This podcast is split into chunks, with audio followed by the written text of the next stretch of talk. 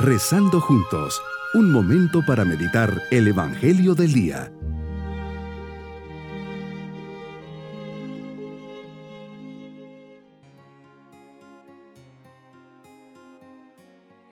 Les saludo en este día, miércoles de la décima primera semana del tiempo ordinario. Con un corazón atento comencemos nuestra meditación. Señor, hoy quiero contemplar tu grandeza. Me basta pensar por un momento en la maravilla que esconde una montaña, en la variedad de sus colores y de sus plantas. Me sorprende el mar que dentro de sí oculta tantas maravillas en la variedad de sus especies. Veo, en fin, mi vida cada segundo marcado por tu mirada de padre y de amigo, cada segundo un regalo. Hoy te agradezco y te bendigo con todo lo que soy y con todo lo que tengo.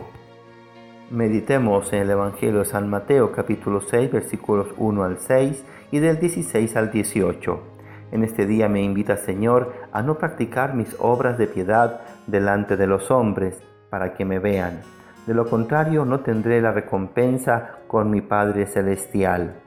Me quieres hacer reflexionar que las prácticas de piedad las tengo que hacer por ti y para ti, y jamás para quedar bien con los demás. Sin duda que me adviertes que si no las hago por ti y para ti, no tienen ningún valor. ¿Cuántas veces nos ha pasado que rezamos porque nos sentimos obligados a hacerlo? Vamos a misa para llenar el checklist de la semana, Incluso nos levantamos a comulgar para no hacer pensar que estamos en pecado grave. Eso es hacer estos momentos tan sagrados por el que dirán, para que no piensen mal o para que ya no me sigan molestando. Realmente falta convicción, profundidad. Actuamos más por vanidad que por agradarte. Me invitas a una triple práctica para rectificar mi intención y dirigirme hacia ti haciendo las cosas como se deben hacer, no de cara a los hombres, sino delante de ti. Por eso quieres que dé limosna, pero que no lo anuncie con trompeta. Me invitas a ser discreto, que nadie se entere.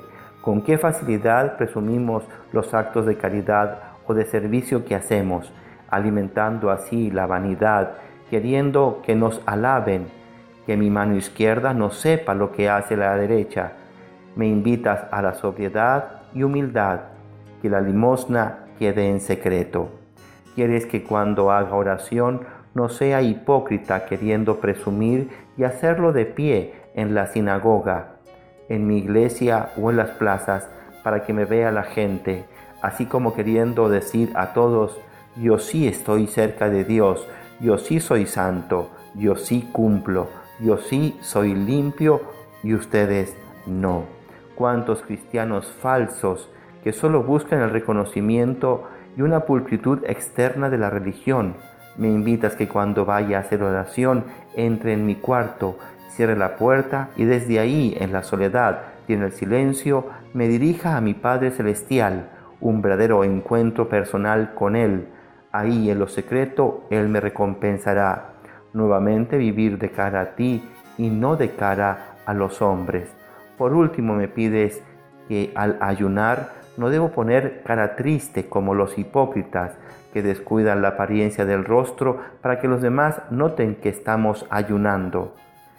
¿Cuántas veces pongo cara de mártir al hacer esta práctica de piedad, así como queriendo que los demás tengan lástima de, mí y me digan, pobrecito, qué ejemplar? Me invitas a que mi actitud sea totalmente diferente. Si es necesario, hasta me tengo que perfumar la cabeza y lavarme la cara para que los demás no lo noten. Vivir para ti siempre. Así, Señor, tiene que ser para que verdaderamente estas obras buenas sean obras santas que te agraden. Deben de practicarse con rectitud de intención y serán obras justas que llevarán así tu sello. ¿Qué sucede cuando no somos puros de corazón?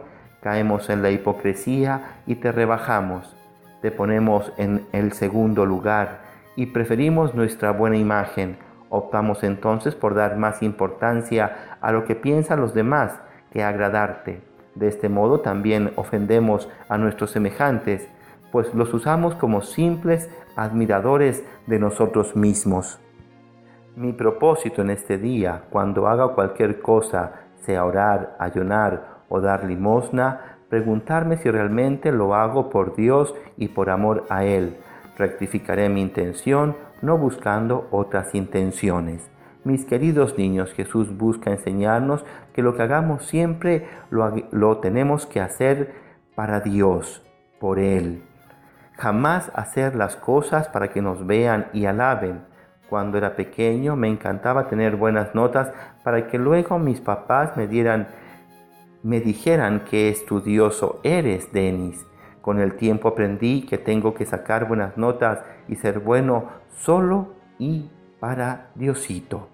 Y nos vamos con la bendición del Señor. Y la bendición de Dios Todopoderoso, Padre, Hijo y Espíritu Santo, descienda sobre todos nosotros. Bonito día. Hemos rezado junto con el Padre Denis Doren, Legionario de Cristo.